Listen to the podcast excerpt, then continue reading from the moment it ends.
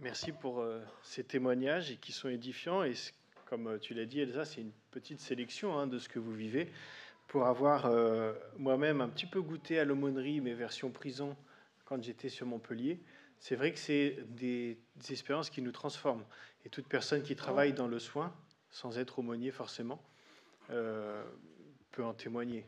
Être confronté à, des personnes malades qui sont dans des questionnements plus que légitimes et n'ayant nous-mêmes pas de réponse à apporter à ces questionnements, on, voit la foi autrement, vraiment. C'est un très bel exercice d'humilité aussi pour nous, mais très important pour ces personnes qui sont en souffrance. Et le, choix du, du, du CLA, donc le CLA, c'est le comité, conseil, commission, commission locale des aumôneries. Euh, donc ça a été de, faire la, promotion de l'aumônerie des hôpitaux pendant ce premier trimestre 2024, avec comme, euh, euh, point d'accroche pour relier les aumôneries des hôpitaux avec le texte biblique, le lavement des pieds. Et quand Gérard il m'a proposé ça, je me suis dit, ben, en fait, euh, nous, on le fait, le lavement des pieds, donc associons ça à une sainte scène et vivons ça juste après, en fait, ce lavement des pieds, dans cette idée de comment est-ce qu'on pourrait s'engager au niveau des personnes malades. Donc j'ai fait le choix d'axer une prédication qui sera forcément un peu plus courte, puisqu'on a un programme un petit peu euh, différent, mais d'axer le, le lavement des pieds, d'essayer de réfléchir sur le lavement des pieds par rapport au service de l'autre. Alors avant, il est nécessaire quand même de réfléchir à ce texte du lavement des pieds. Il se trouve dans Jean, l'évangile de Jean, au chapitre 13, les versets 1 à 20. On ne va pas lire tout le texte, mais l'histoire en résumé, vous avez euh, Jésus qui prend le, repas de la Pâque avec ses disciples, sa dernière Pâque avant de décéder, avant d'être euh, cloué sur la croix. Et en fait, il, euh, pendant le repas, il se lève et il commence à laver le pied, les pieds de ses disciples. Alors on va réfléchir un petit peu au sens qu'il y a et aussi à la structure du texte. Déjà, euh, pourquoi se laver les pieds? Alors on peut trouver deux raisons dans la Bible. Il y a une raison qui est une histoire de pureté rituelle. Si vous prenez Exode 30, les versets 17 à 20 par exemple, vous avez une pureté rituelle qui est présente. Je vous lis Exode 30, 17 à 20.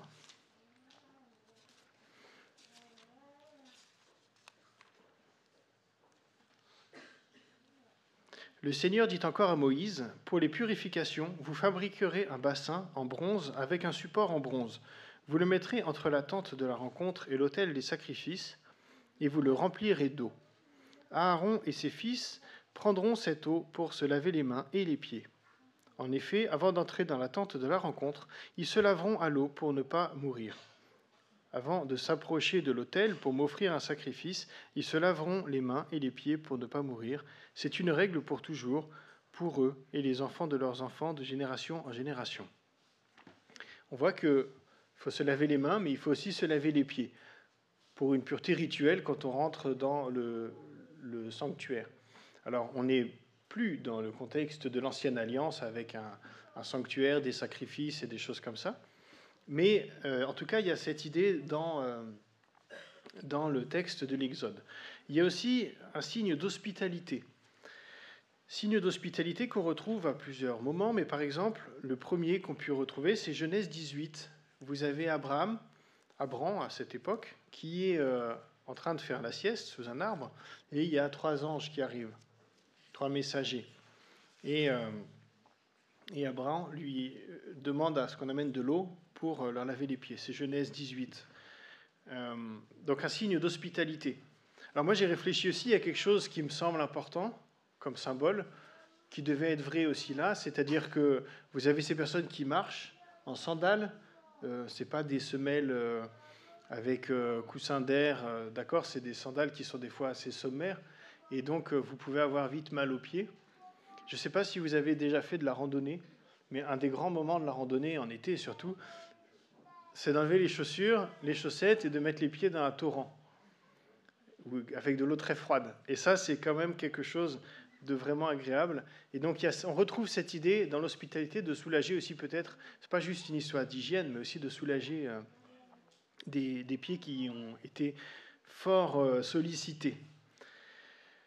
Alors, si on regarde, si on retourne dans l'évangile de Jean, et que je vais vous lire les versets, le verset 7 déjà, peut-être pour commencer. Jésus lui répondit, Maintenant, tu ne sais pas ce que je fais, mais tu comprendras plus tard. Il répond à Pierre, qui est très surpris, voire même choqué du geste de Jésus. Alors, pourquoi est-ce que ce geste est en effet incompréhensible? Parce qu'il l'est. Nous sommes en plein milieu du repas. Nous ne sommes pas dans le sanctuaire. Donc, on n'est pas dans le sanctuaire, ce n'est pas un geste, de pureté rituelle. Mais ce n'est pas non plus un geste d'hospitalité, parce qu'on le fait quand on arrive, pas en plein milieu du repas. Et puis ce geste est d'autant plus incompréhensible que normalement c'est un serviteur qui doit faire ce geste. Et là c'est le maître. Donc Pierre est très très déstabilisé, les autres sans doute aussi, mais Pierre euh, c'est un peu la, grande bouche du, du, groupe, on va dire, il aime beaucoup parler, il s'exprime, il ne se retient pas, et donc lui il dit mais je ne comprends pas ce que tu fais. Et en effet ce geste est totalement incompréhensible.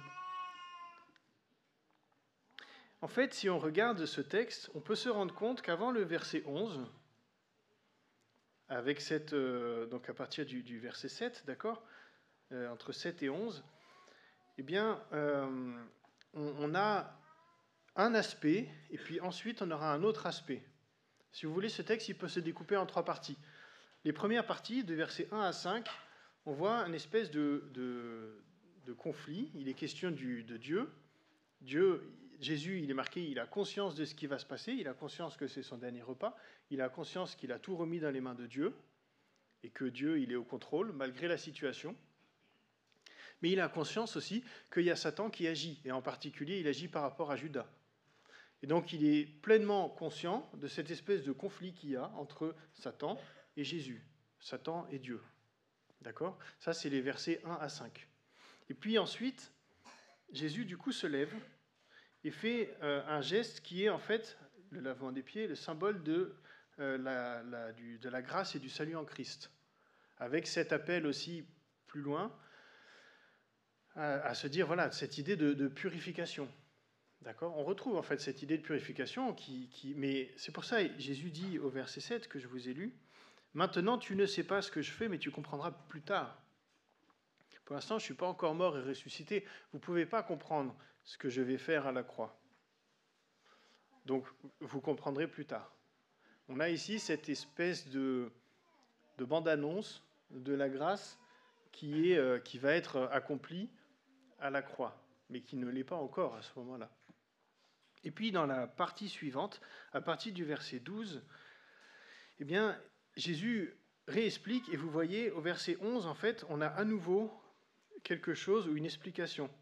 Non, verset 12, excusez-moi, il dit Est-ce que vous comprenez ce que je vous ai fait? Donc, il dit je, Vous ne pouvez pas comprendre. Et après, il fait Est-ce que vous comprenez ce que je vous ai fait? Alors, euh, bah, si on ne peut pas comprendre, en tout cas, il y a une partie qui peuvent comprendre, une partie de la symbolique qu'ils peuvent comprendre, c'est justement cette partie d'hospitalité.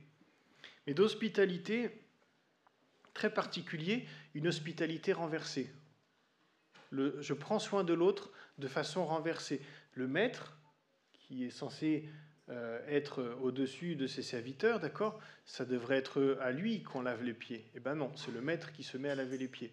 Et il va dire, Jésus, si moi je vous l'ai fait, alors vous devez vous le faire. Sous-entendu, il n'y en a pas un qui est plus grand que l'autre. Et d'ailleurs, si vous regardez bien, il y a une, euh, au, moment du repas, si vous relisez les évangiles, vous vous rendrez compte que vous avez justement cette discussion entre les disciples qui a lieu à ce moment-là, mais qui a lieu avant aussi. Euh, c'est qui le plus important?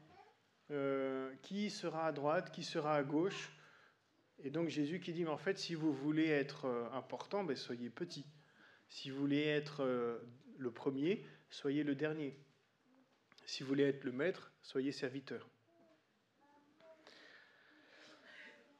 Et j'aime beaucoup cette. Euh, vous savez, donc moi je suis pasteur, mais le titre officiel euh, pour le gouvernement français, c'est ministre du culte.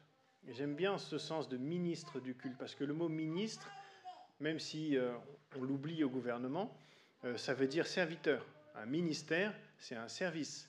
Et un ministre, c'est un serviteur. Et donc, c'est intéressant de voir que dans ces termes-là, qu'on peut retrouver dans l'Église, qu'on peut retrouver dans la société, normalement, la notion de celui qui veut être le premier, bah, qu'il soit d'abord le dernier, elle est aussi présente. Donc c'est un peu dans cet état d'esprit que, euh, que je vous invite à vivre cette grâce qui se trouve, pour le coup, parce que nous, on est après la mort et la résurrection de Jésus, qui se trouve en Jésus, cette grâce du, ce que les théologiens aiment bien dire, le maintenant et le pas encore.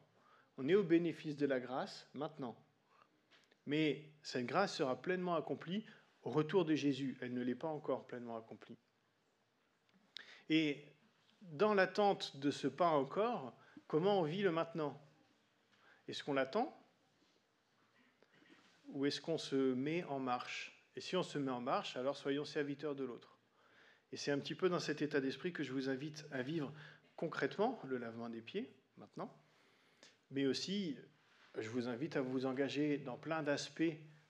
On est déjà nombreux à être engagés dans différents aspects, mais à être engagés dans plein d'aspects de la vie chrétienne et en particulier à avoir vraiment à cœur justement les malades.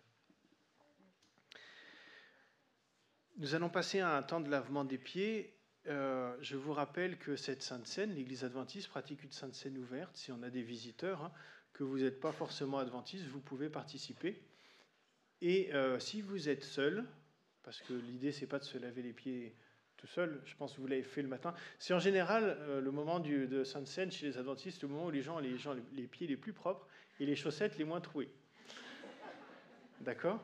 Donc, évidemment que c'est symbolique ce qu'on va faire, et donc se laver les pieds tout seul n'a aucun sens. Mais si vous êtes seul, allez-y quand même, et vous trouverez quelqu'un euh, pour le faire. Et s'il faut vous mettre à trois, eh ben, mettez-vous à trois, c'est pas un problème.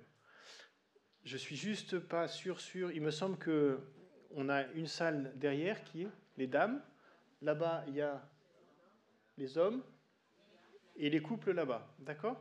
Donc par la porte derrière pour les couples, par ici et on tourne pour les dames, par ici et par là pour les hommes.